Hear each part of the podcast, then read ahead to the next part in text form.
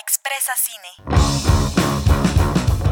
el podcast en el cual hablaremos acerca de los temas en tendencia con respecto al séptimo arte. Les pedimos de favor que guarden silencio y que pongan su celular en modo vibración. Gracias.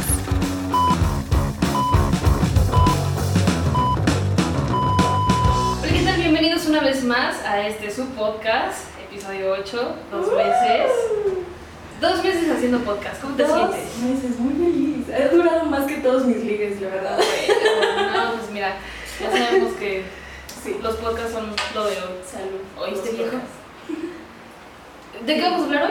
De soundtracks. Mm, vaya, vaya. De esto hermoso que te hace que le dé vida a la película. Que sin esto la película sería un fracaso en muchas hasta las ocasiones. Pero cuéntame, para ti, ¿qué tiene que tener un buen soundtrack? Creo que para empezar calidad, porque no le podemos meter a una producción pues de gran dinero un soundtrack que de plano se escuche feo o no vaya como que adoga lo que está contando la, la historia, ¿no? Ujú. Entonces, eso y emociones. Creo que los soundtracks se basan mucho en las emociones y de ahí parte para que pues puedas hacer como que un match con, con lo que está sucediendo en la película, por ejemplo. Sí. Para ti, ¿qué tiene que tener un soundtrack? Para mí igual, o sea, a ti que, que llenarme así de una forma eh, tan emotiva. Sí, sí, sí. Porque muchas veces es de lo que depende que pegue la película o no.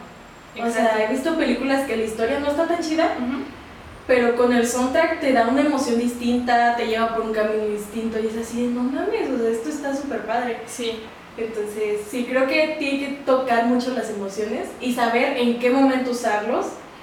Este, y también igual, o sea, qué género y todo esto, pues para no romper la línea ni la catarsis que te está generando la película.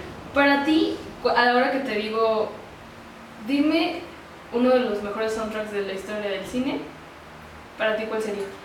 Uh, me maman, me maman los de Interestelar y Avatar. Son muy buenos, Sí. son muy, muy, muy buenos. Eh, ¿Y para ti? Yo eh, estoy entre un dilema, eh, te lo decía antes de empezar a platicar del, del soundtrack, ¿no?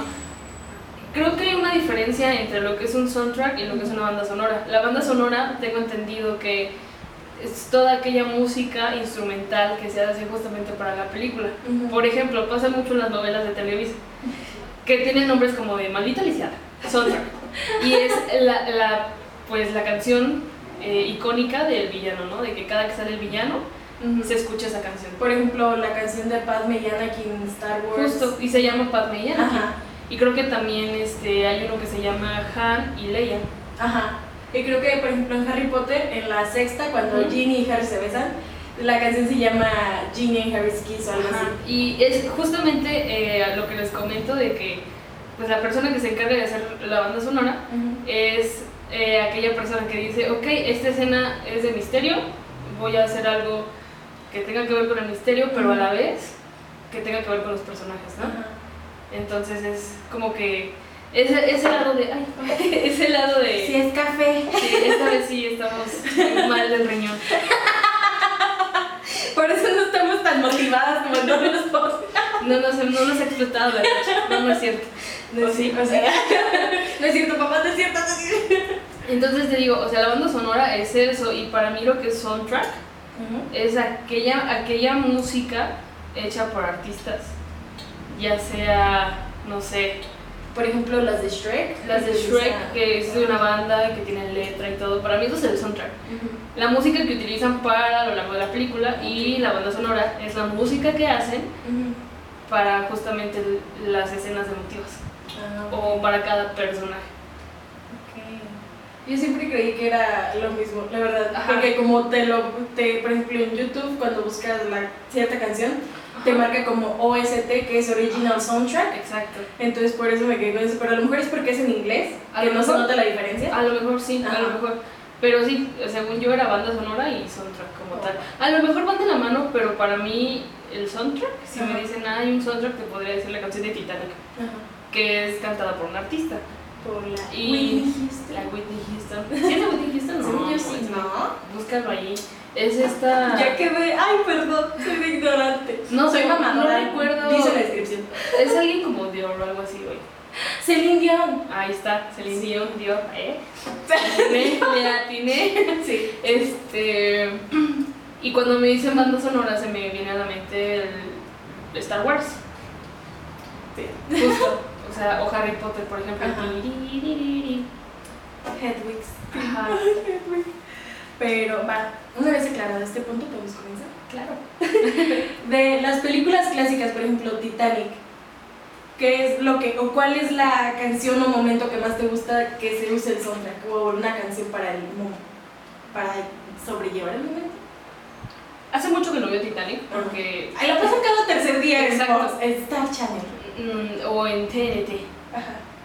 Este, justo hace mucho no la veo por lo mismo, porque es de esas películas que pasan una y otra y otra vez y que involuntariamente te quedas a ver, porque el fin pasado vi el principio, Ajá. este fin ya está en donde me quedé y así te la vives viéndola por partes, ¿no? Ajá.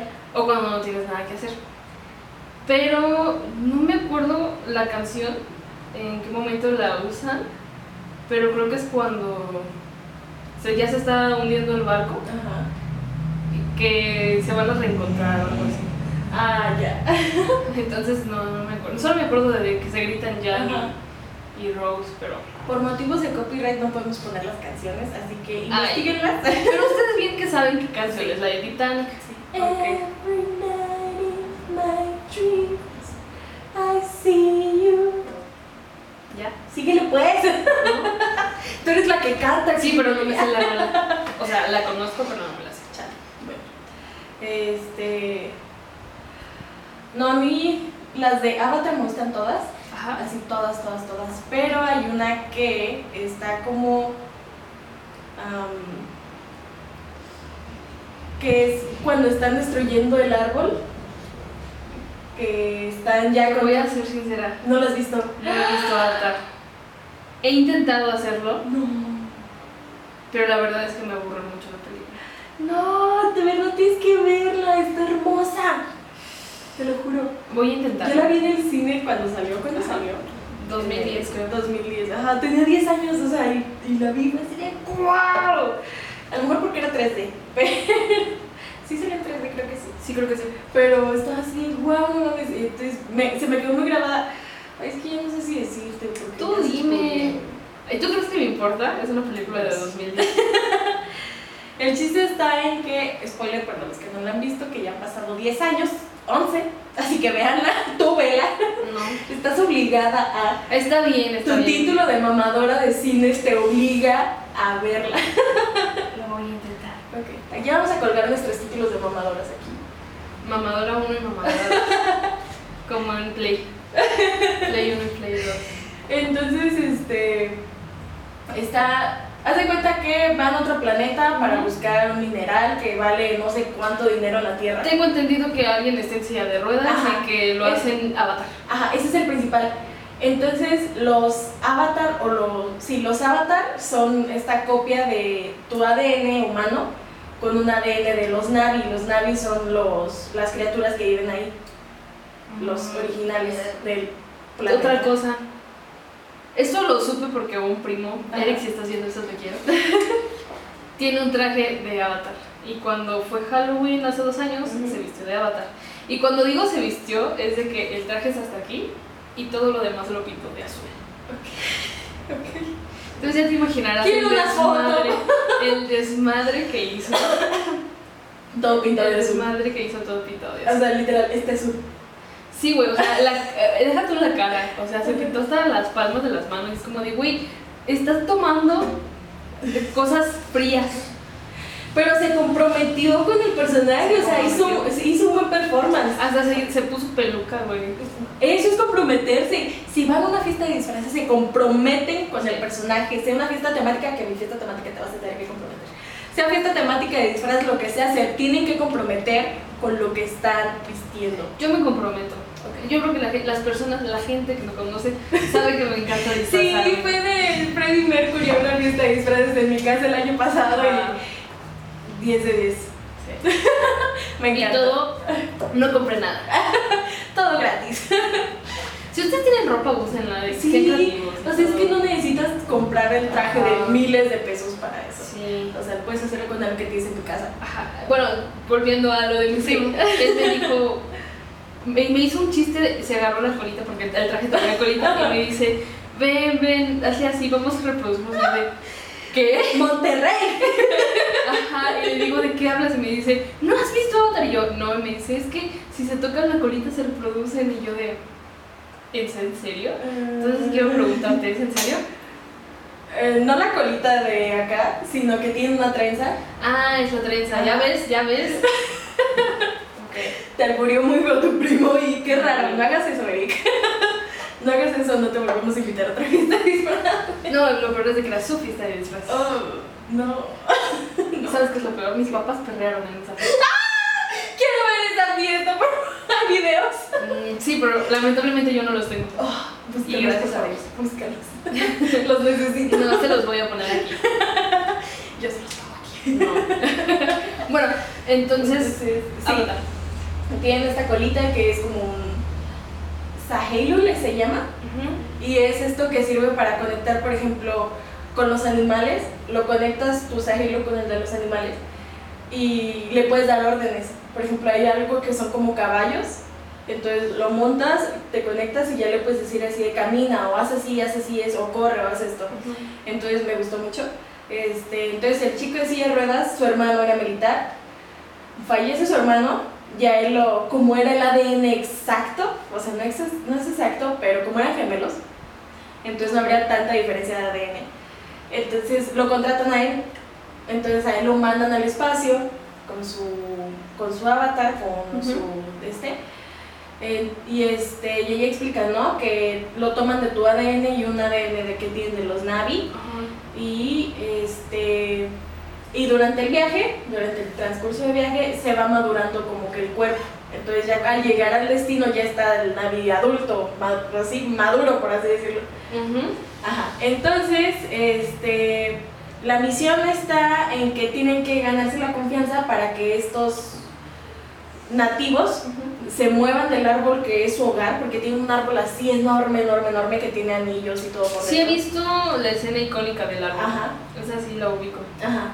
Entonces es justamente esa. Destruyen el árbol para sacar unos minerales que venden en la tierra por millones y millones y millones de O sea, dólares. como siempre, el Sí. humano chingándose a todos. ¿Qué les hemos dicho? Los humanos somos caca y deberíamos extinguir- extinguirnos.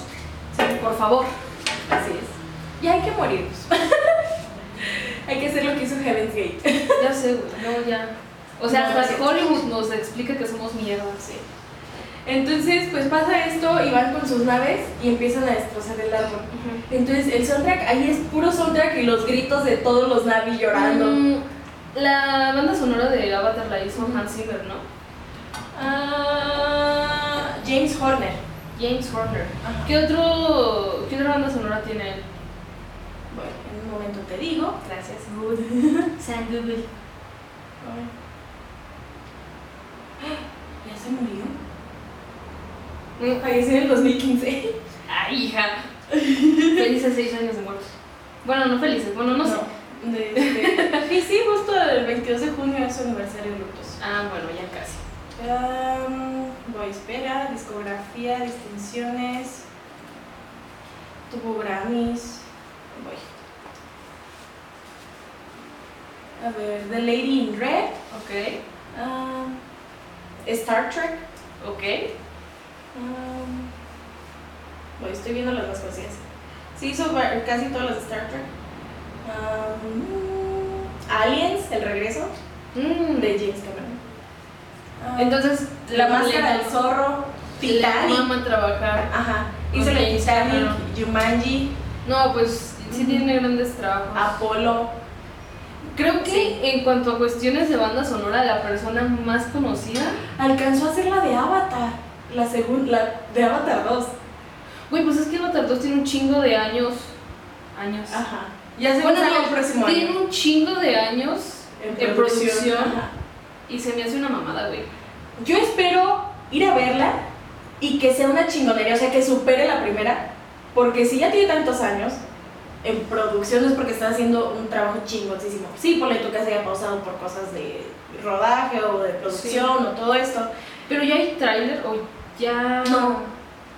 Es que Es que qué raro. Es que está anunciado para el 2021 aquí en Wikipedia, gracias. Ah, pero sí, no. No ha. ¿Cómo? Según se supone, eso van a ser cuatro películas de Avatar. Lo que estoy leyendo aquí. No mames, ¿cuánto van a durar en hacerlas? No sé, pero. O sea, si ya llevan seis años produciendo la dos. Ya sé. No O sea, ya hasta tiene su parque en Disney y todavía no sale la segunda. Ya hay parque de Avatar. Ya hay parque de Avatar en Disney. Órale. Yo lo que acabo de leer, creo que la semana pasada, Ajá. fue que el fin de semana pasado estrenaron en el parque de Disney el universo de Marvel. Ah, sí. Y ese está chido. Algún día voy a ir. Algún día iremos. Ah. Patrocínanos para poder ir a Disney. Y creo que de, de los grandes personajes que hacen soundtracks, bueno, bandas sonoras, está Hans Zimmer, Ajá. Que si no mal recuerdo, él hizo Interstellar Sí. y también creo que se encargó de hacer las bandas sonoras de los X-Men.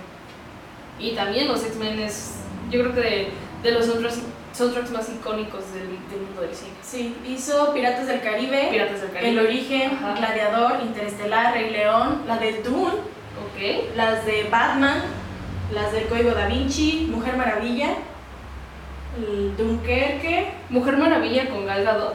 Sí. Ufas, ufas. Ese, ese soundtrack Sí. a mí me mama. De, de Creo que fue la de 1984, la que hizo. Él, a, a mí, por ejemplo, hablando de los soundtracks, a mí lo que me mama cuando vi la Liga de la Justicia Ajá. era que las escenas donde pelea esta Gal Gadot saliera el soundtrack oficial de La Mujer Maravilla. Ajá. Porque ese, ese ruidito a mí me prende y es como de, sí, pateales el culo. Me mama. Sí.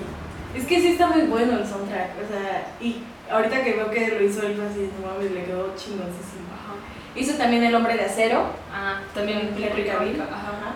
Blade Runner, 2049, Sherlock Holmes, Madagascar, Rush, am, El Descanso, The Holiday, Ok. Batman vs. Superman. Entonces, Que la- entonces él no es el que trabaja con Marvel. Busca el creador de la banda sonora de los X-Men. En un momento volvemos con usted. Creo que, es que según yo, tiene que ver Hans Zimmer con Hans Zimmer hizo Dark Phoenix. Ahí está. Ajá. Y No Experiments of. Dark. eh, experiments from Dark Phoenix. Ajá. Ok. Y sí, Ah, perfecto. No, yo creo- es que creo que Hans Zimmer es de los de las grandes personalidades Sí. icónicas del mundo del cine que está involucrado en muchas películas. Y también está James Horner James Horner, ajá, de Titanic. y el de Star Wars creo que se llama John. Y ese, ese también, Star Wars. e- Ese güey también tiene un chingo de soundtracks, aparte de, El del de Star Indiana Wars. Jones. John Williams. John Williams. Creo que ya también falleció hace poquito. Sí. Ay, ¿Por qué? ¿Qué se parece? No, ¿No? tiene la módica edad de 89 años. Ah, güey. Así que sigue No te vivo. nos vayas. No. Todavía falta. Hizo la lista de Schindler, como que le gusta mucho trabajar con Spielberg. Lista de Schindler, Indiana Jones, Star Wars, Tiburón, Parque Jurásico, E.T., E.T., Encuentros Cercanos, ah, Superman, de la del 78. Verga. em, ah, hizo la de la primera de Harry Potter. Creo que él también hizo la de Harry Potter. Es que casi siempre este, trabajan junto con otra persona. Ajá. El problema es de que siempre les dan créditos a los más conocidos. Sí. Sí, hizo la de Hook, la de este de. La del Capitán Garfield, ¿Ok? de Peter Pan. ¿Dónde sale este...? Donde sale el papá de Robbie Draco. No. Ah, no, sí, Robbie Williams. Ajá.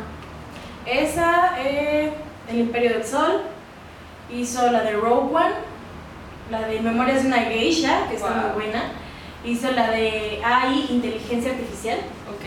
también Spielberg. Hizo las de Mi Pobre Angelito. ¿Hay Tiburón 2? Hay Titanic 2, amiga. Titanic 2. ¡Ay, sí es cierto! Sí me habías dicho. Verde, no man, eso, no. Voy a ver a- Avatar con una condición. Que yo Que vea. veas Titanic 2. Va, va. Este fin de semana Va. la veo. Te vas a cagar de risa. Ok. Pero de verdad te vas a cagar. ¿Está en cubanas? Seguramente sí. Ok, lo voy a buscar. Es horrible. Es de verdad. Si usted no ha visto Titanic 2, aparte de que preferible que no la vea, La puede ver porque es una película de risa involuntaria, donde la mayoría de actores, eh, si, no, si no mal recuerdo, es una película como de 2004, 2005, pero es una película de bajo presupuesto, donde usan un helicóptero de juguete para hacer una escena donde el helicóptero va llegando a, a salvar a la gente. No. Y sí. son actores que nadie conoce, Sí, como güey. que solo fue esa y trata de que un güey que es rico dice, "Ah, yo voy a hacer el Titanic que no se va a hundir. Sorpresa, rey, se te hunde. Salió de- hace 11 años que salió esta cochinada. 2.4 de calificación y eso es mucho, yo sí. Sí, güey, sí, sí, sí, sí, de verdad, Titanic 2. ¿A quién fue la persona que se le ocurrió decir, voy a hacer Titanic 2? De verdad, es que ni siquiera, o sea, los actores, los actores se ven muy sacados de películas para adultos. Pero de verdad de que Sí, luego hacen eso. parece una parodia. baratas. Sí, justo. ok, tuve Avatar y llegó Titanic 2. Eh, Um, ¿A quién más? Este, también hizo la de Tintín, la animada de esta que salió en el 2011. ujú. Que salió. Es una película de los cómics, ¿no? Es una película de cómics de, bueno, historietas para los papás. Sí, que sale Daniel Craig Ujú. y Andy Serkis, que hace como el capitán. Creo que fue este. Es animado, Ajá. pero creo que les pusieron así su. Todo preparado el traje y así, pues para que también hicieran Ajá. movimientos y la actuación y todo eso. Y está muy, me- está muy bien, me gusta cuando hacen eso. Sí, Porque he visto el behind the scenes del Señor de los Anillos y también tiene buen soundtrack. sí, yo creo que es de los más icónicos. Soundtracks o bandas sonoras icónicas, Ajá, eh, sin duda alguna Star Wars, ajá. eh, El Señor de los Anillos, Harry Potter, Sí. mm, Indiana Jones. Indiana Jones también. Ah, ¿qué, otra, ¿Qué otro soundtrack de película? Que aunque no hayas visto la película, sabes de, de dónde es. 007. 007 también. El la típica cancioncita de. Sí. Misión Imposible, güey. Ujú. Tin, tin, tin, tin, tin, tin. Eh, entonces, creo que va de la mano mucho con hacer un buen trabajo de banda sonora. Implica que a pesar de que la gente no haya consumido tu película, sepan de qué estás hablando. Sí. Sobre todo porque también es cultura pop, ¿sabes? O sea, cualquier persona va a ponerlo en, no sé, en el comercial del agua, de los garrafones que salen, ¿no? Sí. Eh, Y es. Pues es eso. O sea, la ventaja de la cultura pop es esa. Ventaja y desventaja.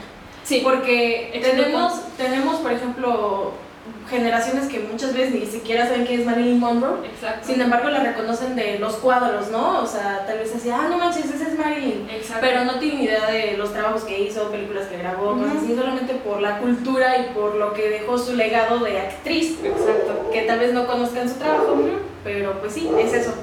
Que pues sí, sí, está bien y a la vez como que no tanto. Pues es que eh, es bueno porque haces que las generaciones pasadas conozcan un Ujú. poco de la historia cultural del ser humano, Sí. en cuestiones de entretenimiento y todo este pedo, ¿no? La desventaja es de que lo explotan mucho, Sí, que por lo mismo es como de, ay, güey, ya, ya chole con Marilyn. sí. Entonces, Y es por eso que dicen así, ay, las básicas y Ajá. todas traen de Marilyn. Pero no, o sea, es simplemente un legado que supieron monetizar y que va a seguir monetizando durante mucho tiempo. Porque... lo que decíamos en el capítulo de Star Wars, o sea, sí, puede que ya no sea la misma historia que conocemos de Ajá. los gemelos y todo este pedo, pero pues les está dejando dinero. Y les voy a seguir dejando lana. O sea, no, mé- métanse a Wikipedia y ahí vienen todos los proyectos confirmados de Star Wars. Son un chingo, o sea, Sí. ahorita ya están haciendo la serie de Obi-Wan, ya la están produciendo. Va a haber una de Boba Fett. Neta. De Boba Fett. El Mandaloriano todavía tiene para otra temporada. Creo que van a ser cuatro temporadas de. La verdad es lo desconozco, pero lo que sí supe fue que pausaron la producción del Mandalorian por Obi-Wan. Luego hay más, creo que confirmaron otra trilogía. Entonces, ay, va a ser va a ser mucha gente la que va a decir, "Ay, güey, ya." Pero a la vez lo van a ir a ver, ya sea por morbo Sí, o para poder estar criticando nada sí, más. güey, para tirarle caca. Entonces, sí es esto. O sea, esto fue algo que comenzó en los 70s 80. La otra vez me salió un TikTok Ajá. que decía que la producción de la primera película le ganaron casi el triple Ajá. de lo que pues se gastaron en hacer la película. Luego, eh, ya en la Creo sí segunda mandaste, trilogía, ¿no? sí creo que sí, Ajá. en la segunda trilogía le ganaron otra vez casi el triple. Y el, el vato decía, pero la riqueza de Star Wars, o de Disney con Star Wars, no, re- no recae en las películas, Sí, sino en todos los juguetes, en todo... en Toda la merch que tiene. ajá, justo, y hasta en el parque temático. Sí, entonces eso. O sea, que la playerita, aunque no la compres directamente en. Este, Sigue siendo sigue siendo parte de parte de, Star la, de la mercancía. Entonces, pues sí es esto. O sea, no está mal. Es que sí, no le encuentro algo malo. No, O pues no. sea, es que la ventaja es que está monetizando, nos siguen dando contenido Exacto. a los fans. Por ejemplo, también pasa con Harry Potter, que comenzó con las ocho películas. Comenzó con los siete libros, ocho películas, y ahorita ya están haciendo precuelas. Tiene su parque temático, tiene que más libros relacionados, por ejemplo, tiene hay un libro de criaturas fantásticas y encontrarlas, que, te- que es como una guía, Ajá, pero el que salió hace poquito. Eh, el de la historia del Quidditch. ajá. Ajá. Ajá, entonces está eso. Y tienen para sacar a madres. Es que lo- mientras le siga dando dinero, Sí. o sea, el dinero es dinero. Yo creo que ahí, como ejecutivo de una gran producción o de un gran producto, por así decirlo, pues le vas a seguir sacando el dinero hasta agotarlo. Sí. Independientemente de que a la gente le guste o no, como dices, va a haber gente que lo va a ver para tirarle caca, va a haber gente a la- que le va a gustar. Aparte también es eso, o sea, es obvio que nosotros no conocimos lo que es Star Wars en los 70s. No. O sea, nosotros llegamos en la cultura en Star Wars de los 2000 Ajá. entonces eso es lo que conocemos. Ya después, este, conocimos, yo por ejemplo comencé, cuando comencé a ver Star Wars, Ajá. comencé viendo de la 1, 2 y 3, porque no sabía que el orden era 4, 5, 6, Sí. 1, 2 y 3, y después las restantes. Ajá. Entonces, pues yo ignorante 1, 2 y 3, y luego comencé a ver la 4 y yo, ¿Qué? ah, chinga. y le mando un mensaje a mi amiga que me dijo que Ajá. las viera y le digo, oye, ¿por qué están más viejitas? Y me dice, ah, es que tuviste que haber comenzado por la 4. Ajá. Y yo así wow. Y dije, bueno, Sí, ya pues, spoileé. Y aparte, por ejemplo, mi sobrino, hubo una época cuando salió esta nueva trilogía Ajá, en la que le mamaba Star Wars, pero por las caricaturas ajá. que estaban sacando en ese momento y la nueva trilogía y es como de... Sí, es que tienen, por ejemplo, está Clone Wars, cosa que ya comentamos en el episodio Sí. de Star Wars, vayan a verlo, ahí damos más contexto de todo Hablamos esto. con un experto de Star Wars. Así es. Gracias, Iván. Te queremos. este, pero sí, entonces es todo esto y no dudo que todas las otras compañías que, te- que tienen ya películas y que ya tienen un registro de tener y- éxito, o sea, tal vez esta, eh, El Señor de los Anillos, no sé por qué no han tocado eso. Eh, ya salió una noticia, eh, justamente antier la leí y la escuché con Gaby Mesa, vayan al perfil de Gaby Mesa.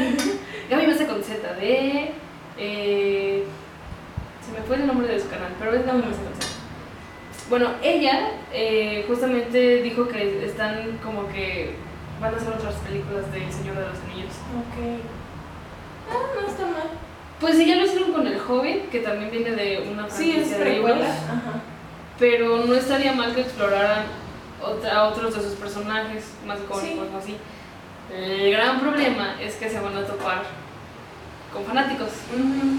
Es que ese es el pedo. O sea, queremos más, pero a la vez no queremos que nos toquen lo que ya está hecho. Exacto. Entonces está esa línea delgadísima, línea, es que casi ni se ve de, ok, ¿cómo te complazco sin joderte lo que ya te entregué? Exacto. Entonces está esa disputa que también creo que va a pasar con eh, Game of Thrones, con esto de que van a sacar una serie precuela Ajá. de cómo surgen los White Walkers y todo esto. Sí, sí. Entonces, a ver cómo les va. Y es que, la- o sea, el gran problema aquí es que los mismos fans son los mismos que joden todo lo demás. Son, yo creo que los mismos fans son los haters más culeros y todo. Sí, o sea, podemos ser lo mejor de lo mejor Pero también lo peor. y a la vez podemos ser una mierda Sí. como, como consumidores de algo que nos se supone nos está gustando. O sea, porque pasa, me pasó, lo admito, con el cambio de Johnny Depp, en Animales Fantásticos, fue así de, no, o sea, él está bien, pero sí, o sea, se vio involucrado en un tema legal, tema legal en que Warner no quiso meter las manos, Sí. que hizo una recontratación. Y al inicio sí estaba molesta, así, no mami, ¿por qué lo cambiaron? No sé qué. Y luego dije, pa, no es mal actor, Ajá. es buen actor. El pedo está en que no sé cómo verle una película de este tipo. Y es que ese es el problema a la hora de tener personajes icónicos, Ujú. cambiarlos de, de actor. Sí. Es, por ejemplo, este pedo que se ocasionó aquí en México con Belinda y Daniela Luján. Ajá. Me pones a Belinda, la niña que llevaba en ese entonces un chingo de novelas, Con Y- una niña que no impone moda. con una niña que no impone una moda y que además nada más tenía, creo que una, una novela, el diario de Daniela y así, hasta ahí. Ay, es cierto. Entonces, y que lo cambiaras así de la nada es como de, ¿what? ¿Desaparecen? ¿Qué pedo? Sí. Pero ahorita no sé, estoy emocionada de ver a Matt Mikkelsen. Es muy bueno. Sí, o sea, en Hannibal me encanta, me encanta cómo hace de Hannibal. También en otra ronda me mamó, me mamó el personaje, me mamó la historia, todo. ¿Viste Este- que van a hacer la versión hollywoodense? Ah, Y ya que sé, quieren, no. quieren castear a, a este No. Leonardo DiCaprio. Leonardo DiCaprio la compró, compró el guion y él la va a protagonizar. ¿Qué Pero es esto? no, dejen las El películas de en Wall Street 2. Dejen las películas en su idioma original y vean los putos subtítulos. O aprendan el idioma, no importa. O ya de plano, espérense que salga en do- doblada y ya. O Es sea, que me gustó lo que hizo Parásitos, que dijo no va a salir doblada y no, va a- y no salió doblada. Sí, y está chingón porque nos obliga como espectadores a consumir las cosas como realmente son. Que sí el problema con los actores de doblaje. Pero Sí, pero también hay, hay dos cosas. Para empezar, pues, Gringolandia es Gringolandia. Y piensa que es el dueño, rey y creador del universo. Entonces para ellos es de, ay no, si no está en inglés, vete a la verga. Y para nosotros, los, podría decir mexicanos, no sé por qué no he estado en otro país de Latinoamérica, pero por lo menos aquí en México nos da hueva leer. Sí. Y siempre va a estar el, ay, es que leo o veo. Es como no, güey, Ya sé, güey, no te tardas nada No. leyendo. O sea, lees rápido lo que dice y ya puedes voltear a ver, al menos es lo que yo hago porque Y- me cuesta mucho a mí sí. Sí, y- pero, de todas formas yo creo que te vas entrenando. O Ajá. sea, a lo mejor al principio te cuesta trabajo, pero te vas a ir entrenando y vas a disfrutar más porque vas a escucharlo en su Idioma en su idioma original. y en su sonido original. Sí, necesita, por ejemplo, luego pasa muchas veces esto de que bajan mucho el audio Sí. del doblaje y de repente ¡fum! se va para arriba cuando es solamente la música Ajá. y otra vez se baja. Entonces está esto que amo el doblaje, yo me quiero dedicar al doblaje, pues algún día necesitan a alguien al doblaje. Creo que hoy es Día Mundial del Doblaje. Uh, 12 de junio. Felicidades a todos estos actores. Quiero hacerlo, pero a la vez es así de. Yo no consumo una película doblada, a menos de que se preste a. Por ejemplo, Deadpool prefiero verla en español por el doblaje. Ajá, por la. Sí, porque me da más risa. Me da más risa ver este, qué pasó ayer, las tres en español, Ajá. porque la forma de contar los chistes me da más risa cuando son en mi idioma que cuando son chistes gringos. Sí, porque ah, o no le entiendes o dices eso qué, porque no lo has vivido Ajá. allá. A lo mejor si vivieras allá, Ajá, porque no tengo esa cultura de Estados ajá. Unidos. Entonces, prefiero esas, prefiero toda, casi todas las animadas, de hecho todas las animadas las veo en español, porque pues sí, ¿no? O sea, para Disfrutar ajá, están más destinadas como a este tipo de... a mí, por ejemplo, me gusta mucho Shrek. Shrek Sí. 2. Ya le vamos a hablar de Shrek y por qué es una joya maestra. El próximo Sí, episodio hay que hacerlo de eso. Sí, lo vamos a. ¿Por qué Shrek es, Cine de arte. es cine de arte? Sí, huevo. No tenemos dudas y sí tenemos pruebas. Exacto. Y también me pasa con las caricaturas, por ejemplo, El increíble mundo de Gumball. Lo veo en español porque justo es esto, o sea, hacen muchas Referencias. chistes, referencias. Creo que todas las caricaturas Sí. en sí eh, les tropicalizan muchísimo. Sí, y eso es lo, eso es lo bueno del doblaje, o sea, te, te adaptan Ajá. chistes para que tú los entiendas. Exacto. O te meten groserías, por ejemplo, Deadpool, ¿no? O sea, que te meten groserías así todo, sí, todo, sí. todo, que te van a dar risa porque a nosotros nos da risa cuando dicen groserías, ¿no? Porque hashtag México. Entonces es esto, pero a la vez hay muchas películas que prefiero ver en su idioma original. Sí. Por ejemplo, Harry Potter las inglés. Aún así sean las primeras tres. Harry Potter. Este, Me encanta, me encanta verla en inglés justo por como dicen el nombre de. Harry. entonces eso, las de Star Wars, este, Avatar, Sí. prefiero verlas en inglés a pesar de que comencé viéndolas en español, pero prefiero verlas en su idioma original porque las disfruto más. Y a la vez, esto ayuda, si están aprendiendo inglés o si están aprendiendo algún idioma, Sí, vean las películas en su idioma original, si es en inglés en inglés, si es francés en francés, si es alemán en alemán, no sé, pero véanlas en su idioma original, aunque al inicio les cueste un poco, pero de verdad les va a estar ayudando mucho como Sí. estar trabajando toda esta parte. Y si pueden verlo en inglés, con subtítulos en inglés, muchísimo mejor. Porque van a entender y saber cómo se escribe. Sí, o sea, van a tener una relación más cercana. Entonces, ese es un tip que les damos aquí en Expresa Cine. Este, vean las películas en su idioma original, disfrútenlas y a la vez no les negamos que no vean las películas dobladas. No, pues e igual puedes hacer una comparación de, ah, a ver qué pasa aquí o con lo que pasa allá. Sí, porque hay muchas películas que, como decía, son mejores dobladas que en su idioma original. Sí, y aparte no, no las doblan justamente tal cual. Yo hace poquito fui a ver Cruella y aquí en México pues ya está la ley de que cualquier película doblada o subtitulada tiene que tener subtítulos para tener esta apertura a gente que tal vez este, no escuche bien o mm, de plano no tenga pues el sentido del Ajá. oído, eh, pueda saber, puede ir al cine, ¿no? Sí. Inclusión. Sí, que no está mal, la verdad me gustó mucho, porque pues sí, o sea, nada más las películas en inglés eran las que tenían los subtítulos, pero ahora puedes disfrutar tanto en inglés como en español. Sí, justo. Entonces eh, yo me di cuenta de que lo que decía la película, porque fui a ver Cruella en, en doblada, Ujú. Entonces pues estaba subtitulada también y me di cuenta de que los subtítulos no tenían nada que ver con lo que decían los personajes.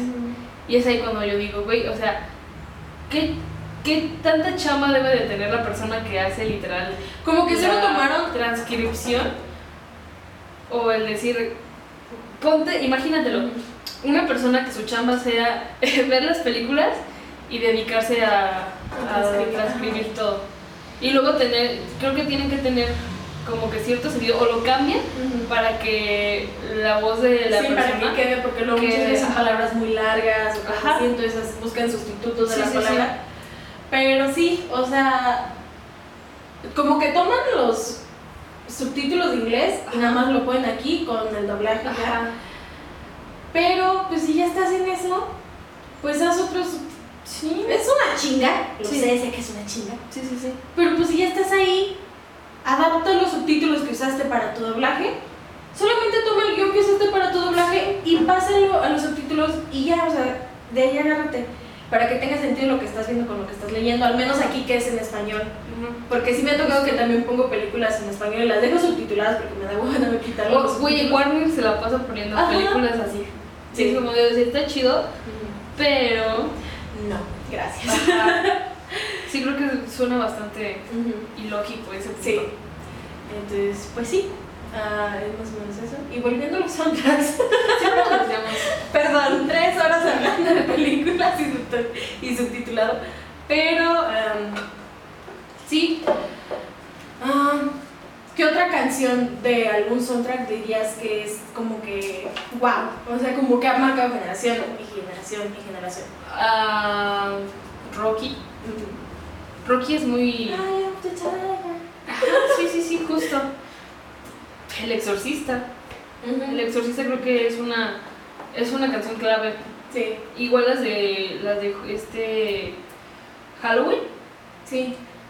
Yo siempre las confundo porque suenan casi similar. Sí, es que tiene una tona, un ritmo Ajá, como que en pianito igual, igual. ajá. Pero sí, cuando ya las comparas una con otras y notas la Sí. diferencia. Pero sí, a mí me ha encantado Halloween. De hecho, que también la última, la última me gustó. Está buena. Está buena. Hasta eso no meten la romantización de, ay, es que es mi hija, o ay, es mi hija, ay, es que No, es mi hermano. Ajá, aquí manejan el trauma que ya trae la pobrecita de todas las películas. ¿Sigue siendo Jamie Lee? Sí. sí. Creo que sí, la última sí la vi, la penúltima fue la que ¿No? Ah, yo la penúltima no la vi, la última sí. Ajá. Entonces me gustó. Mm, No me dio tanto miedo, sino que igual fue de suspenso. Sin embargo, me gustó. O sea, mantuvieron la esencia de los personajes, demostraron que el personaje puede generar traumas con el paso del tiempo, que fue lo que mostraron con Jamie Lee. Entonces, que Sonia está tratada, pero no. no, vayan a terapia, chicos. Por favor. Este, hay lugares muy baratos donde pueden ir a terapia, investiguen. Hay lugares gratis. Si Sí. tienes seguro, vete al IMSS. No importa que te atiendan en 2021. No, pero con que te Es atiendas. 2021. No tiene sentido lo que dije. No. importa que te atiendan en diciembre del 2021. Ah, gracias por saberlo. Sí, justo eso. Ajá. Que creo que todos los grandes soundtracks de películas no hay ninguno actual. Casi todos son de películas icónicas y el problema es que las películas, bueno, no problema, las películas icónicas del cine yo creo que no radican de 2015 para acá. Sí. O bueno, eh, Avengers, pero no. Le falta tiempo Ajá. para demostrar si sí, Sí. se queda durante generaciones Sí, justo. o durante años Ajá. o si se va a quedar en estos tres años que ha pasado de que se estrenó la película. Sí, pero, pero trailers así, trailers. Eh, canciones así de 2015 para acá, creo que ninguna. No. Pues y me, se atre- quedó me ahí. atrevería a decir que la última Avatar, en 2010. Ajá. Bueno, me gustó mucho la de otra ronda, Ajá. de la canción final. What a life, what ¿Es, a ¿Es canción original? No sé, déjame checo. Porque también, y justamente creo que es por esto, no hay una gran eh, banda sonora actual Ajá. o algún soundtrack grande actual, porque ahorita la mayoría de películas se están basando en canciones de los 80s. Ujú. Que no digo que esté mal, sin embargo, ya chole de estar trayendo lo retro. Sí. O sea, ya, ya está aquí, ya no necesito que me estés diciendo, mira una canción de los 80s, Ujú. porque ya lo sé. Volviendo un poquito a Cruella, Cruella eh, es como si tuvieras un disco y estuvieses barriendo en tu casa. Un disco de los 60s. Ok. Llega un punto en el que es tanta la música que le meten de los 60 que literal nada más respiran los actores y al siguiente respiro ya hay una canción. Ya sé. Y es como de, güey, o sea, está bien, Pero no, pues pero hay que saberlo utilizar, porque si no vas a hartar a la audiencia. Y es que creo que es esa dinámica que se viene manejando porque es justamente algo que me doy cuenta que hemos remarcado mucho. Están abusando de todo. Sí, Están queriendo abarcar chingos de cosas y por eso es que están fallando muchas producciones. Porque ni te concentras en una cosa ni te concentras en la Sí, otra sí, y se sí. te hace una mezcla de mil y un cosas que terminas entregando un chilaquil. No, no entre chilaquiles, no. A menos de que sean verdes con pollo. Vemos. Pero, ¿Team, o sea, team chilaquiles rojos o chilaquiles verdes? eh, creo que chilaquiles verdes. Pero Pasaste la prueba. Casi no me gustan los chilaquiles. Puedes seguir en Expresa Cine. Gracias, gracias. Gracias por seguirme contratando. Se te renueva tu contrato. A huevo. Eh, sí, justo es eso, o sea, ya, yo creo que ya pasó de moda el traer todo lo antiguo de moda otra vez. Sí. O sea, sí está bien la nostalgia, hay momentos para usarla, pero úsala en una película que está inventada en los 70s, úsala en una película que está inventada en los 80s. Y si lo vas a usar, no lo uses como cruela, porque te digo de verdad, yo creo que el primer, eh, los primeros 20 minutos de la película usan el soundtrack normal y a partir de ya del 21 de los 21 minutos para ya al final, ya es canción tras canción, tras canción, tras canción, tras canción. Yo creo que mínimo se inventaron unas 20 rolas en toda la película. Y ni siquiera originales. Bueno, Similar la única original podría ser, eh, y volvieron a hacer la canción de Cruella de Vil, la de. Cruella de Vil, y la canta Flores Machine. Ok, no lo he escuchado, lo voy a escuchar. Está, eh, Va, la voy a buscar. Pero, no sé, o sea, pasó por ejemplo con Suicide Squad, que tiene una rocola de canciones, pero no, yo no lo sentí mal. O sea, a mí me gustó porque te hace amena la, la película Ajá. y te la ponen en, en buenos momentos. Por ejemplo, la de que sus back y que todos se están arreglando. Sí, Es así de estuvimos en prisión y volvemos, ¿no? O sea, regresamos. Pero, ¿sabes? Eh, creo que este, este pedo de volver a tener un soundtrack así Ujú. en películas llegó cuando llegó Guardianes de la Galaxia 1. Sí. A partir de Guardianes de la Galaxia 1, muchísimas producciones empezaron a tener la misma fórmula. Fíjate que también lo usó Iron Man con ACDC. Pero nada más una que otra rola. Bueno, sí. Sí, comenzó Guardianes de la Galaxia, Thor Ragnarok, este. Ah, ¿Cuál otra? La de. Esa Suicide Squad. Ahorita Suicide Squad 2 está siendo dirigida por el director de Guardianes de la Sí, Galaxia. sí, vi. Entonces seguramente va, va a ser exactamente la misma fórmula. Porque pues sí, Sí, pero no creo que lo usen mal, fíjate. Me gustó mucho cómo usaron el soundtrack en la primera, porque sí queda bien. Y también en Guardianes de la Galaxia me gustó. Ya en la segunda dije así de ya, chole, ya es lo mismo, solo casi las mismas rolas porque Sí. el güey solo se lleva un cassette. entonces justo. Entonces sí pensé de, ah, bueno, pero no está mal. O sea, me entretuve, me divertí. Este, puede salir la rolita ahorita y la canto y tal vez la, la principal de a cuando va, cuando entra Jack Quill, así Ajá. con, ay, no me acuerdo el nombre de la canción. Eh, Mr. Sky, Ajá, Mr. Blue. Mr. Blue. Ajá, me gusta mucho. Entonces, pues sí, hay que saber cuándo revivir las cosas, pero no hay que abusar. O sea, es Sí, que hay que saber, una vez más, en este episodio se lo repetimos, hay que saber justificar por qué me estás presentando esto. Aquí se te justifica porque. Jack Will se quedó en esa época. Con ese disco, con ese cassette. Ajá, y no conoce otra cosa. Ajá. Y, y se, Y- y se Pero está justificado. Sí. Y el- la, la misma racita que convive con él es como de, güey, ya cállate. Ajá. Pero pues se entiende, ¿no? O sea, se entiende porque comprendes al personaje, te lo explican que llegas a comprender al personaje. Ajá. Entonces, pues sí, pasó con Suicide Squad, que lo justificaron, no sé cómo lo justificaron, Ni- pero les quedó bien. O sea, no, no creo que haya sido un mal uso de las rolitas, porque te trajeron You Don't Own Me y te muestran a Harley Quinn, Sí. o sea, de sí, estoy loca y todo esto, pero ya soy una mujer independiente, o una villana independiente, por así decirlo. Antihéroe. Ah, un antihéroe, sí, cierto. Entonces, pues sí, hay que saber usarlo, en qué momento, en Sí, qué película. Yo la verdad es que ya estoy cansada de que exploten ese tipo de canciones de los ochentas con lo neón. Ya chole, ya, ya Sí. no lo dieron los últimos Creo que- cinco años. Creo que comenzó con la de Neon Demon, que justamente sale este. 2000. dos- estaba en la secundaria yo todavía, 2013. Yo iba entrando a la uni, creo que es de 2000. Demonio Neón es de 2015 2016. 2016, ajá. Este, sale esta Ellen Fanning y Keanu Reeves. Ajá.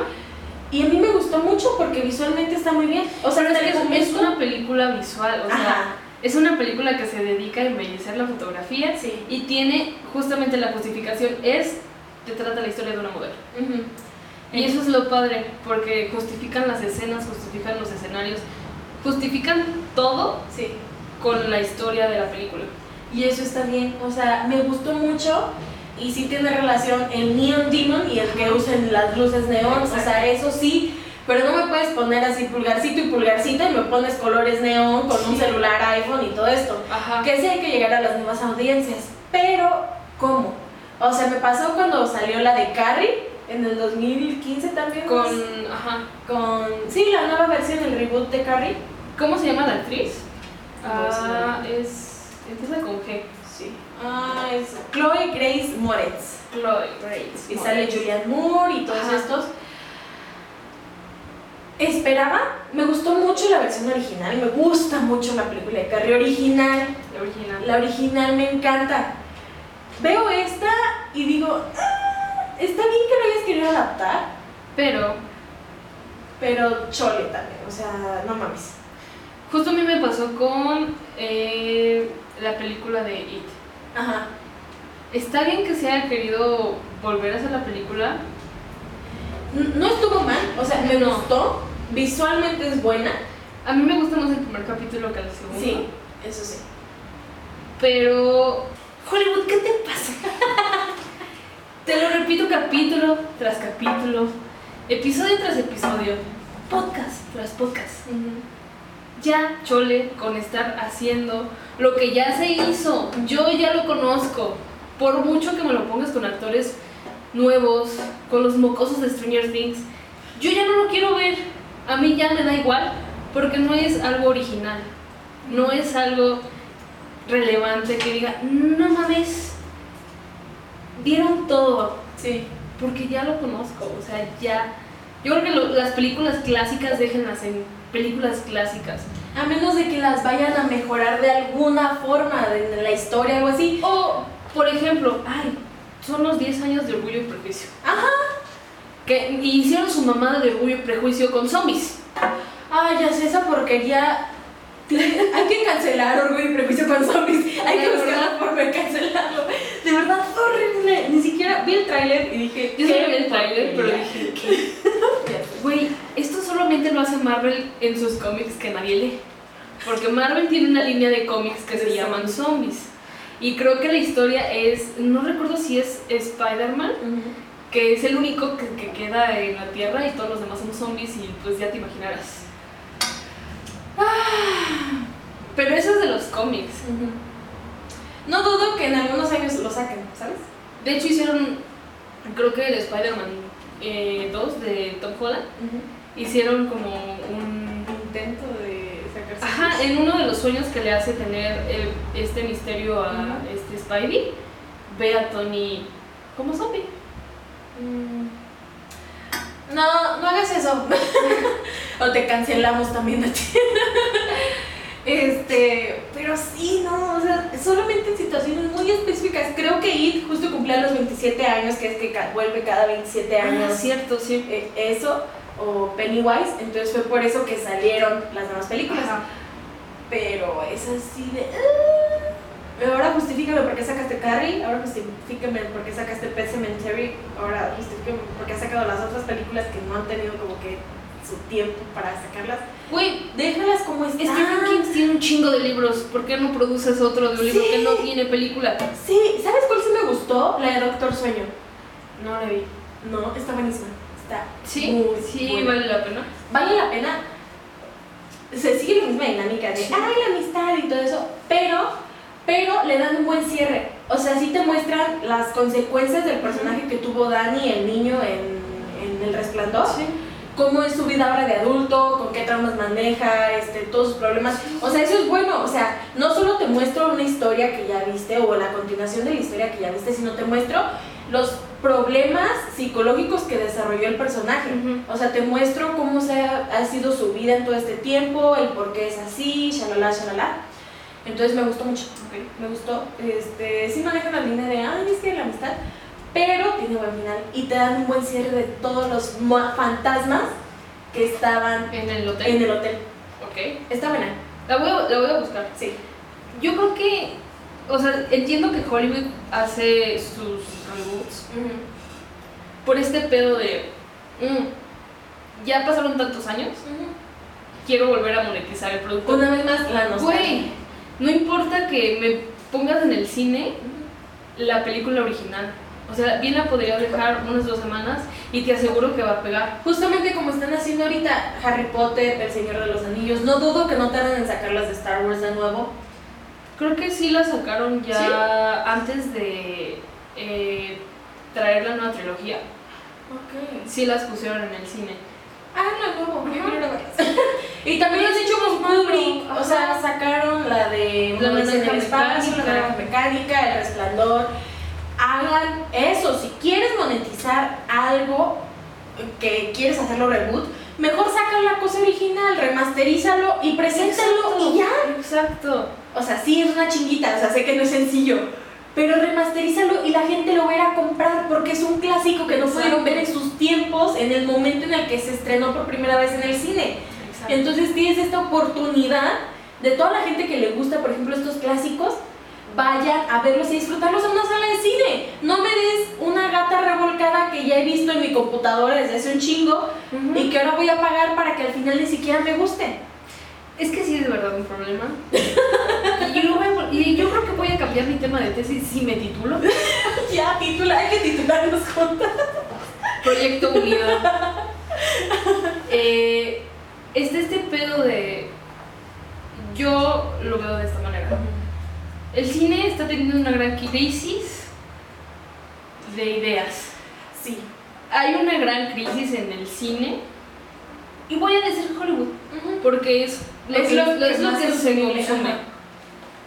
Porque se estancaron en la nostalgia, se estancaron en hacer live actions, se, estan- se estancaron en volver a sacar películas.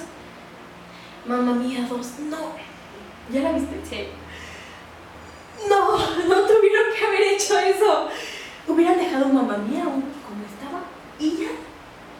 Sí. Y ya. Porque vi la 2 y sí está bien la historia de Donna con los tres y todo esto, pero. Está muy larga Sí. y aburrida. Sí, o sea, la veo y al final digo. No, me quedo igual. Me quedo igual que al inicio. O sea, solamente Sophie embarazada queriendo encontrar la conexión con su madre. Eh, no. O sea, no, no le haya sentido a que hicieran Mamariados. Reutilizaron algunas canciones. Este. No, aparte deja todo eso. No sale Donna. Exacto. O sea, ¿cómo se te ocurre matar al personaje sin decirme cómo murió, güey? ¿Y cómo pones a Cher como la mamá del personaje cuando Cher, a pesar de que es muchísimo más grande, se ve más joven que, que Donna? O sea, ¡No! y se supone que ya estaba muerta la mamá. Sí. Porque dice en la primera película, hay alguien allá arriba castigándome, de seguro es mi madre. Eso me da a entender que ya está muerta. Sí, si van a hacer este tipo de cosas, mínimo que tenga sentido. Porque si no va a haber incongruencias y. Pues no, o sea, no. No va a salir nada bueno de eso. No, Y por favor, si tú te dedicas al cine y llegas a Hollywood, que qué bueno, sí, felicidades, invítanos. invítanos.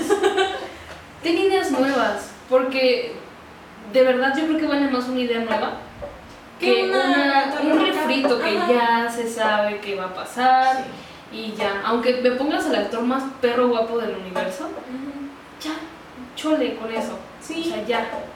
O sea, tráenos Yo creo cosas que- nuevas, algo que no se haya visto, algo. No utilices la misma dinámica de otras películas del mismo género, porque es también lo que están haciendo. Tal vez no me están dando un refrito, Ajá. pero me estás dando una dinámica que ya se viene manejando y que ya Sí. sé cómo va a pasar, que es justamente lo que hablábamos el episodio pasado. Ya sé cómo va a seguir, cómo es la secuencia de una película de terror, porque todas las películas de terror están haciendo lo mismo. Sí. Entonces, sabemos que es difícil traer ideas nuevas, sabemos que la inspiración no siempre llega de golpe. No, aparte yo siento que les da miedo, ¿sabes? Sí, el fracaso. Yo creo que se maneja con, si hago mi idea nueva, no me van a comprar. Porque como, no lo. Como si hiciera Mamma Mía 3. No, no, no, no. Porque La hija de Sophie. ¿Por qué diste la La idea? hija de Sophie le hace el funeral a Sophie. Y recuerda lo que hizo ella y su abuela muerta. Y- sigue saliendo Cher. Sí, la verdad. es la tutora de la hija. Con ella se queda. Una abuela de 150 años. La sinopsis. Abuela de 150 años se queda con no sé quién. Pero no, no lo hagan, de verdad no.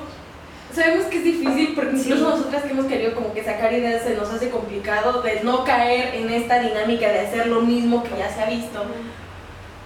Pero a la vez hay que cranearle y hay que buscar una forma de cómo voltear para poder llegar a las personas que quieres Sí. llegar-. ¿Cuál es tu público? Justo. O sea, sí hay que cambiar la dinámica. Hay que buscar nuevas formas de innovar en el cine. Por favor. Y a menos de que quieras hacer algo similar a un clásico, piénsala bien si quieres hacer un reboot del clásico o hacer una línea temporal distinta. ¿Viste? No.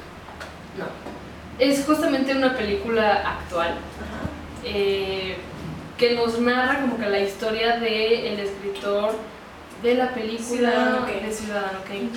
Y es justo esto. Alguien no decidió decir, ay, voy a ser Ciudadano Kane. No, te cuentan cómo, se, hizo y todo lo que pasó a lo largo de esos años que el personaje se preparó y todo, y cuáles fueron sus motivaciones para eh, generar ese guion y cómo se llevaba con todos. Entonces, eso está padre. Me estás trayendo algo nuevo de algo que Con un ya clásico. Ajá, justo. Estás usando todo el impacto que tuvo Ciudadano Kane para venderme el detrás de. Y eso está bien. O sea, se puede hacer eso, Sí, se puede jugar con eso, pero también ya salió Mank. Pueden salir otras dos, tres, pero tampoco abusen. Y es que volvemos a lo mismo. Nosotros mismos somos Sí. tan críticos con lo que estamos consumiendo que nos gusta lo que las cosas nuevas que nos trae atraen, pero a la vez es así de, va, esto ya lo vi hace tres películas, ¿qué me traes nuevo? Exacto. ¿Cuál- ¿Qué es lo nuevo? ¿Qué cambia en tu historia? ¿Qué cambia en tu forma de narrarme? Y lo he visto, por ejemplo, con, no sé, con Iñárritu, que pasó de, amor, de Amores Perros a Birdman, y es un gran Sí, güey. intermedio hubo varias películas, Sí, justo. pero, o sea, vemos trabajo de Amores Perros, que es buenísima, me encantó, y vemos Birdman, que es algo totalmente distinto y es el mismo actor. O sea, no tengas miedo de salirte de tu zona de confort. Puedes hacer un Amores Perros, puedes hacer un. Y tu mamá también, puedes hacer alguna otra película que sea un clásico, sé, aquí en México, Sí. que se considere como un clásico de esos directores. Y puedes hacer una película totalmente distinta, con puro actor gringo, con una historia totalmente gringo, que tú no seas de un director gringo. Exacto. Pero puedes jugar con esto. Y si te pega, qué chingón. Y les pegó. Sí, les pegó sí, a los dos. Totalmente. A los tres. Tenemos ya a Toro, a Del Toro, con La forma del agua. La forma del agua. Que de hecho, Del Toro no solamente se quedó haciendo películas en México, o sea, sus películas, eh, hay una en España que hizo también de un niño, creo que le sale sangre por aquí o algo así. Ajá. Este, hizo dos en España, de hecho, Pues, El laberinto del la fauno y esa. Es española, ajá. Hizo, a ver, ahorita seguimos buscando, pero también lo hizo Cuarón. O sea, estuvo en México, pasó a Harry Potter y después comenzó haciendo varias películas. Por ejemplo, ganó con, ¿cómo se llama? Eh, la de Sandra Bullock. Gravedad. Gravity. Ajá, Sí, ganó un Oscar por esa película, Sí. ¿no? sí, que fue su primer Oscar. Sí, creo que sí. Fue su primera nominación a los Oscar. No, ¿No? ¿quién hizo y su mamá también? Cuarón. ¿Y tu mamá también? Ajá. No me acuerdo si Cuarón o Iñárritu. Tu mamá también. Ah, Cuarón. Hizo, la hizo Cuarón y estuvo nominada a Mejor Película Extranjera. En su momento. O sea, no fue su primera nominación. Entonces, este, tenemos... Ah, a ver, ya está aquí Guillermo del Toro. Que se ha hecho películas aquí, pero no le han dado la, el impacto que le han dado las que hizo como Hellboy. Y de hecho Este, a él le caga Hellboy, o sea, de verdad, ves entrevistas de Guillermo del Toro y sí te, te queda con, pues es que yo, yo lo hice pues porque me contrataron, pero no quería hacerlo. Ajá. Tenemos también Titanes del Pacífico, que también no creo que haya sido sus mejores trabajos. Creo que no, creo que ahí fue productor, no Ujú. director. Sí. Tenemos algo totalmente distinto de Guillermo del Toro, que es El libro de la vida. Ajá. justo. Muy mexicano, pero con actores gringos, ¿no? Ajá. Al menos Channing Tatum y la otra, no creo que también, creo que en inglés y español fue la misma actriz, que fue esta Kate del Castillo. Kate del Castillo. Ajá. Sí. Sí, Zoe Saldaña hizo la voz de María. Este, Diego Luna, pues el de Manolo Sánchez. Y Channing Tatum, que hizo la voz del amigo de Manolo. Sánchez. Entonces, esos son doblaje en inglés. Y quedó bien y utilizas tu producto mexicano, que son tus actores, y lo combinas con algo totalmente gringo. Y hay que hacer eso, no solamente hay que dejarlo en Jackie Jill, una película de Adam Sandler que salió Eugenio Derbez. Ah, Mira, no. y te. Ah, no mames, también salió Hobbit. Pero bueno, también es un Hobbit, Guillermo. ¿Sí? Estoy viendo aquí. Me estoy educando a la vez que hago esto. Y, y Guillermo del Toro tanto tiene cosas muy aplaudibles como El laberinto del fauno, Ajá. como La este, forma del agua. La forma del agua, como historias de miedo para una. Sí, historias de miedo esta nueva que salió. ¿Historias de miedo? Ah, sí, sí, sí. Ajá, historias de miedo para contar la oscuridad. No fue su mejor hit, pero cumplió. O sea, sí, sí me llegó a sacar un dos que es tres sustos. Trabajó con Lana del Rey, por Dios. ¿En te serio? amo. Lana del Rey hizo una canción para esa película y el año pasado justo creo que le dieron su estrella en el paseo de Hollywood Ah, y estuvo Lana del Rey. oh. Te amo, Lana. Hizo también el orfanato. O sea, hay varias cosas. Y se- es el mismo género porque Guillermo del Toro sabemos que es casi puro terror, Terror, puro ajá. miedo. Sí. Es el mismo género, pero son cosas totalmente distintas y me cambias la dinámica en cada película. O sea, no, no me da el mismo miedo ver la película de mamá a ver la película de la cumbre escarlata. No, pues no. Porque son dos películas, mismo género, temática distinta. O sea, no me puedes poner en la misma eh, temática de la cumbre escarlata una dinámica que se vio en, en mamá, ¿no? Sí. A pesar de que usaste a la misma actriz, no puedes usar la misma dinámica. O sea, tienes que jugar. O sea, este está adaptado en el siglo XV. Mm, Dame algo que se adapte al siglo XV, pero que le entienda, ¿no? Sí. Entonces hay que saber jugar y hay que saber modificar esto, aunque seas el mismo director, tienes que traer algo distinto cada vez. Es saber jugar, o sea, y de hecho, ya te lo había dicho, tuve la oportunidad de estar en una conferencia de Guillermo del Toro, y él dice, él tiene este lema de vida. Así como un día te puedes comer el platillo más caro, caviar, por ejemplo, al día siguiente te puedes comer una concha con champurrado y no pasa nada. No, No pasa nada que un día experimentes con cine acá, super verga, chingón. mamón. A que un día hagas un cortometraje súper chusco. No pasa nada porque vas a seguir aprendiendo de... Sí. Y es justamente eso, o sea, hay que saber jugar y hay que saber cuándo vas a dar un champurrado con concha y hay que saber cuándo vas a dar tus taquitos de caviar. Sí, güey. Justo, Ajá. justo es eso. O sea, porque hay es para todo. De hecho, la cumbre escarlata a mí me encantó. Me encantó. yo lo vi pero no tuvo el veces. éxito que tuvo. Por ejemplo, La forma del agua. Ajá. Y eso que sigue siendo el mismo director. Sí. Y aquí es no terror, pero es una película romántica con un giro distinto. Exacto. Es un monstruo de agua y que se enamora. Es todo esto. Entonces, hay que saber cómo aplicar las historias y hay que jugar y hay que atreverse, hay que innovar en una de esas pegas. Exacto. Y en una de esas das una historia chingoncísima. Sí. No, de verdad, de verdad. Tú cinéfilo que nos estás viendo. Tú próximo director de cine que nos estás viendo, escuchando Confiamos también. en ti. No te quedes en hacer lo que ya se hizo. Innova. Yo creo que igual puedes crear un género diferente. La cosa es no estancarte en lo que ya se conoce, en lo que Sí. ya se sabe. Y no nada más decir, ay, es que todo está regresando por nostalgia, por eso. Vengas a dar lo mismo. Sí. Porque ya mucha gente está cansada de todo esto. Probablemente sigan haciéndolo porque les sigue dando dinero, pero va a haber un punto en el que ni dinero y van a gastar a lo estúpido. Sí. O sea, va a llegar un punto en el que la gente de verdad se va a quejar de esto. ¿Sí? O sea, esta dinámica se va a acabar en algún punto. Entonces, antes de que se acabe, antes de que llegue la deadline, hay que innovar. Exacto. No hay que dejarse caer en la rutina de las mismas películas. Siempre, y es lo que hemos dicho desde el primer capítulo. Hay que cambiar la dinámica, hay que mejorar, hay que ver distinto. O sea, puedes contar una historia de terror de 10 formas distintas, no me la presentes solamente de una. Exacto. Tienes otras nueve que puedes explotar, otras nueve que la gente no ha visto o que no está acostumbrada a ver. Justo eso. Por ejemplo, pongámonos como que en contexto lo que está haciendo Disney, porque es justamente gracias a Disney que todo el mundo quiere hacer live action de cualquier cosa que ya se conoce. Si nos ponemos a pensar, Disney nos daba contenido bueno en los 2000. Sí.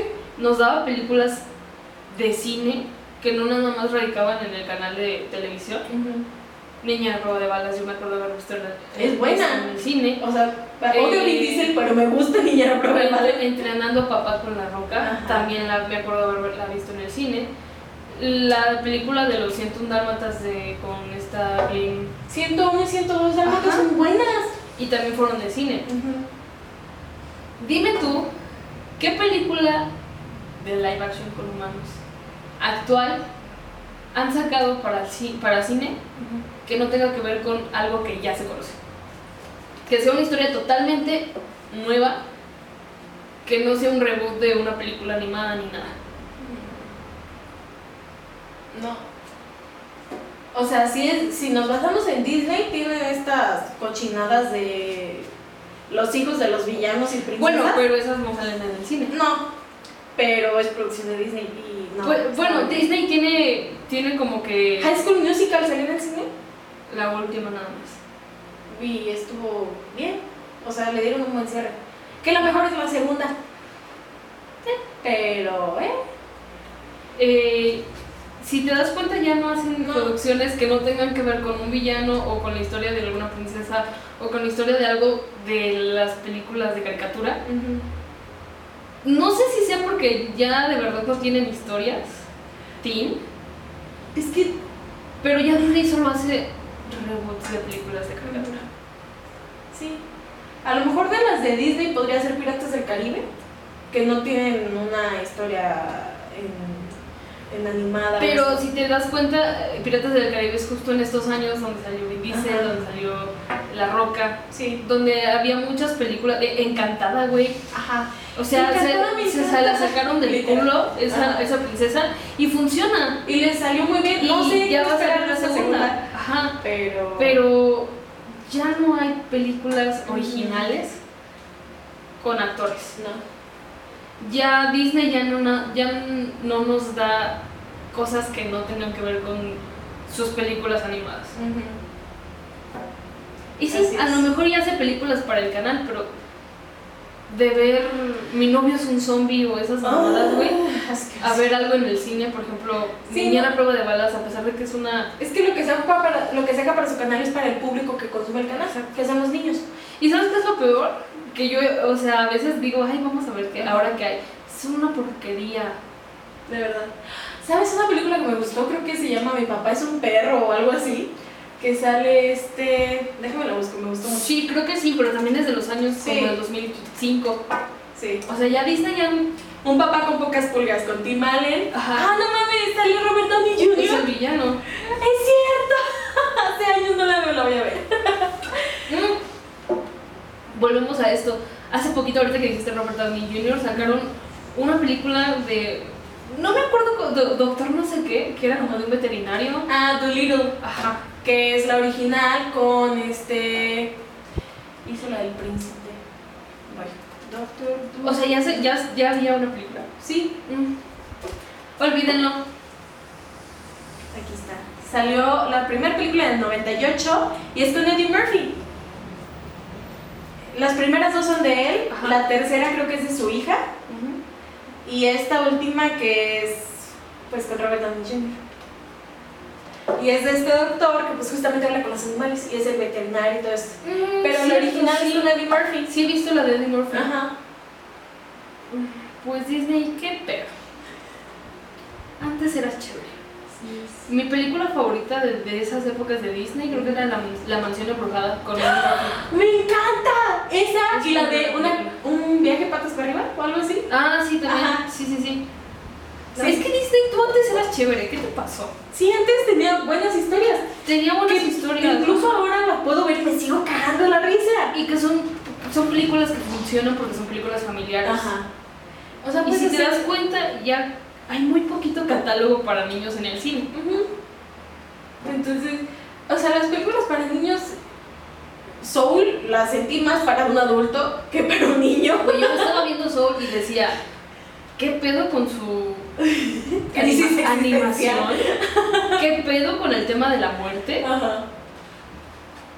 Güey, o sea, de verdad, ¿qué Sí. pedo con Soul? Entonces, o sí, o sea, puedes tomarte de eso, saca una película familiar que no se haya visto.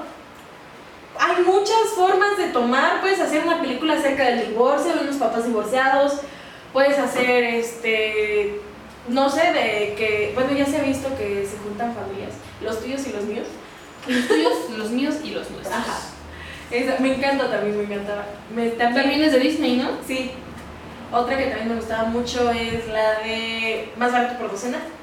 La primera, la segunda Más casa barato no. por docena. Más barato por docenas de Fox. Ajá, esa es de Fox. Bueno, Pero es ya buena. es de Disney.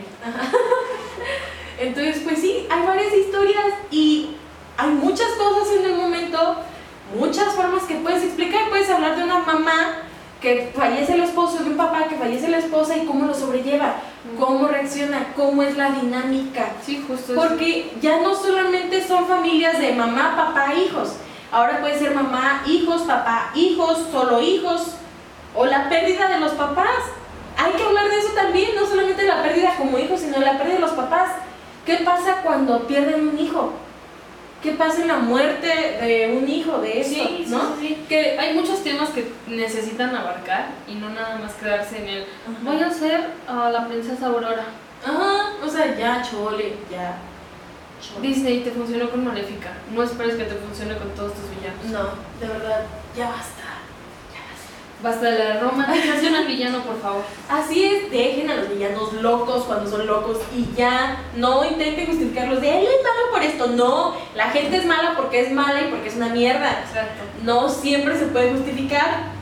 O si lo van a justificar, que tenga que ver con su historia original. Ajá, no, intenta Yo cambiarlo todo estoy muy enojada con lo que hicieron con. Sí. Íbamos en el coche el otro día y me dice, es que no, estaba como el tipo chileno.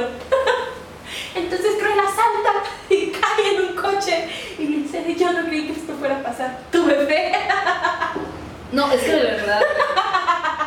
No tiene, o sea, la historia de los 101 dálmatas, la historia de los libros antes de las películas de Disney, la tiraron al caño. Sí. La tiraron al caño. ¿Cómo le van a hacer? Les aseguro, pongan esto de recordatorio para cuando salga Cruella 2. Sí. Uh, que ya está. Ella va a terminar salvando a los cachorros. Sí. Porque ella no es una chica mala. La sociedad la corrompe. Así es. Ya no hagan eso. De verdad. De verdad, no hagan eso. O sea, ¿no? Eh, No estamos diciendo con esto que, ay, es que Joker. No, Joker jamás justificaron que fuese malo por una razón. Él ya estaba loco Exacto. y la, sí, la sociedad ayudó más a chingarle a la madre, pero ese güey ya estaba loco y lo dejaron loco porque te lo muestran al final. Exacto. Digo, mata gente. Sí, o sea, el final es muy claro. Este güey es un loco porque realmente está loco. Exacto. No, no, ay, es que los malos se hacen. No, los malos muchas veces nacen siendo malos. Entonces, dejemos de justificar de formas muy pendejas por qué el villano es el villano. Y ya dejemos a los malos como los malos, al héroe como al héroe. Y ya, o sea, sí, dame una historia, un background, pero dámelo bien. No me justifiques con justificaciones pendejas, porque la verdad, harta. Sí. Te aseguro que vamos a terminar viendo el maravilloso mundo de los villanos de Disney en live action. No lo dudo. Un pinche crossover todo pedorro. Que eh, lo, lo veremos por en su defecto, eh, los villanos que son los papás de los descendientes. Esa mamada, güey. Ah, sí. Por- y es que ya lo hicieron. Sí, ya hicieron descendientes. No, o sea, Descendientes Ah. tiene tres películas. Ajá, Pero, por ejemplo, con, con Cruella te dan el vistazo. Cruella tiene un perro. ajá. Y ese perro Sale sale descendientes. en Descendientes como el perro del hijo de Cruella. Ajá. Y es como de... Que eso Cruella creo que- desolla perritos. ¿Qué te hace pensar que te voy a creer que tiene un perro que roba con ella? Es que eso lo hicieron más como homenaje a James Cameron. Seguramente sí, pero... Porque de hecho salió el día del cumpleaños de James Cam- Sí. de Cameron Boyce. No es Ah. James Cameron, es Cameron Boyce. Ay, yo James Cameron. Pero sí, ese, este vato eh, cumpleaños el día que se estrenó Cruella y pues justo es el hijo de Cruella en Descendientes. Sí. Entonces, o sea, eso estuvo bonito porque le rindes homenaje a uno de tus participantes. No, de tus actores Ajá. oficiales Disney, güey. Ajá, o sea, que lo vimos desde Jesse, incluso desde antes, pero no nos acordamos. Pero. Yo no vi Jessie, pero... No, está buena. Es que ya estoy grande, hija. Sí. O sea, yo de verdad, lo último que alcancé a ver en Disney fue Sapping Song, ah, ¿Saben? Son como niños. Stan Raven y creo que mi última serie de Disney eh, fue Saki Cody. Saki Cody y Gemelos a bordo. Ajá. No, yo me quedé hasta buena suerte, Charlie. ¿Qué? Llegué hasta buena suerte, Charlie. Ya soy muy vieja. Ya me pesan las rodillas. No, sí, pero. ah, ya basta, Disney, porque estamos viendo la misma gata revolcada. ¿Y sabes qué es lo que más tristeza me da? Que va a llegar un punto en el que la riqueza de Disney va a abarcar todas las productoras de cine. Digo, ya compró Fox, ya le cambió el nombre Fox. Ya va a eliminar Fox, o sea, ya no va a haber la Fox en televisión, ya no lo vas a poder tener en un canal, vas a tener que comprar Disney. Disney para poder ver el No, y ni contenido siquiera, güey. ¿No? Creo que lo que van a hacer, o sea, Disney se queda como, ay, las cosas, las cosas de niños. Porque si te fijas en el catálogo de Disney no está Deadpool Ajá. ni nada. Ah, creo que van a sacar otra aplicación. Entonces sí, Disney, ya basta de tus putos refritos. Aunque según tú es una idea nueva, no. Si lo que te funciona para sacar ideas nuevas son las películas animadas, quédate con las películas animadas. Pero si no me vas a estar dando algo nuevo en una película live action, te aseguro que en unos años vamos a estar viendo Soul en live action. Mientras no sé con el pendejo de Memo Ponte todo. Cancelen a Memo Ponte. Hablando de esto, sí, ya no hay que consumir contenido de Memo Ponte porque ese güey hace cosas tan pendejas. No, y Y la verdad- güey, es un vato de 30 años o más que quiere seguir monetizando con cosas para niños. Y lo hace de una manera que ya da cringe. pedófilo. Ya da cringe. Y él sabe, Queda él cringe. sabe que da cringe. Hizo un TikTok de, ay, ¿no te gusta cómo hago mis este, cosplays? A ver, hazlo tú. Y es como de, güey, ni, puedo ni hacer mejor. siquiera tiene sentido tu puto video. Y Disney ya, córrelo a la verga. De hecho, ya no lo contratan. Ya no lo contrata. Según tengo entendido yo, ya que no lo contratan. Para doblaje, no. ¿Y por qué sigue monetizando con cosas de Disney? Porque es un nombre. Güey, pero es que si, si ya no lo contrata, si ya lo corrió Disney, A ver. o sea, güey, ya lo corrió una universidad por acosador. Que no lo corran de Disney es una mamada. Sí. Según yo, sigue trabajando para Disney porque sigue monetizando con cosas de Disney. Y si, para hacer, güey, para hacer Disney, si lo corrieran le dirían, no puedo usar ya nada de, de la marca. Cierto. Cosa que no hace. Ok, hizo black. Ay, sí, es cierto, hizo blackface en su. ¿Qué te pasa? Su Ya justificación fue, pues él no es morenito, nomás lo pintamos más. Lo hubieras dejado así y te viste muchísimo peor pintando un morenito, más morenito. Entonces, Sí. ya, güey, de verdad, de verdad, dejen de seguirlo en YouTube, en Instagram, dejen de compartir sus cosas, sus memes, desde que- memes robados. Sí, ese güey no hace contenido más que sus cosas que dan cringe. memes robados que publica Güey. en su página de Facebook. Hay muchas otras páginas que publican memes similares y están muchísimo siquiera- mejor.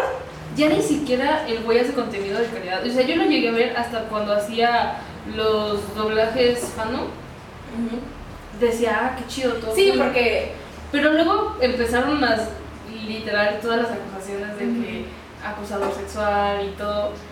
Y yo lo dejé de seguir, por eso fue como de, no, pues bye. sí.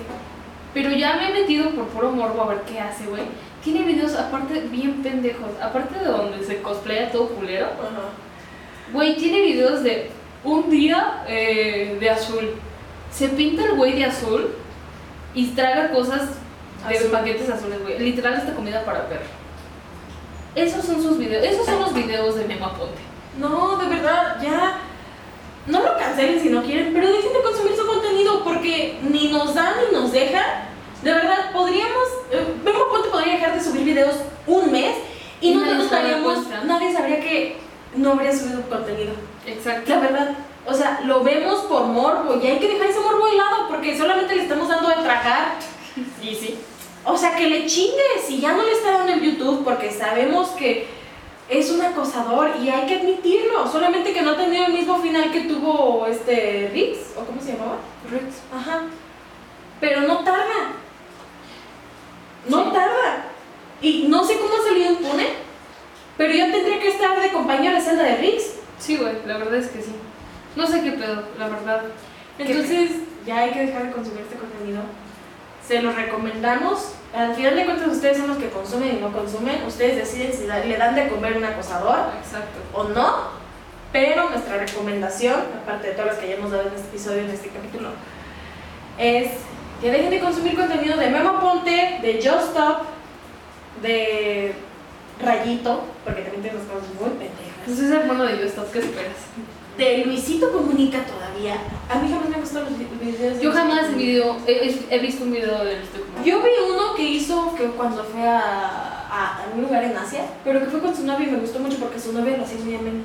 Pero él me caga con su exnovia, creo. No me llama, la pero está- chula, la chula. Aja, está como lenguas de gato Instagram. Ajá. Pero sí, me caga. Me caga cómo narra, me caga cómo presenta.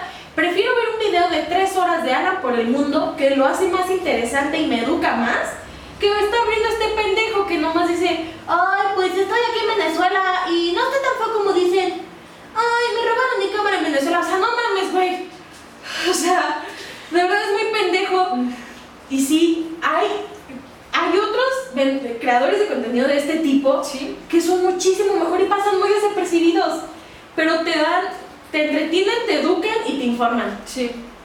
Ellos sí cumplen estos tres de, de la comunicación, lo que, lo que es un medio de comunicación. y Ajá. Este pendejo solamente te entretiene ni bien porque hace chistes de papá muy pendejos. Y la verdad es que no soporto escuchar su voz. Me caga, me caga cuando hacen una voz tan fingida que sabes que ni siquiera es su voz. Entonces es así de, "Ah, no. Habla, preséntate normal, vende como sabes vender, ¿sí? Y este güey tiene un puto pillofón, güey. Que le tiran caca a pillofón, ¿eh? Es que tienes que comprar Nextel para poder tener pillofón. Que es neta. Creo que funciona algo así, güey. Pero está muy pedorro. Entonces hay que dejar de hacer este tipo de consumo de contenido. También hay que dejar de consumir a Lele Pons.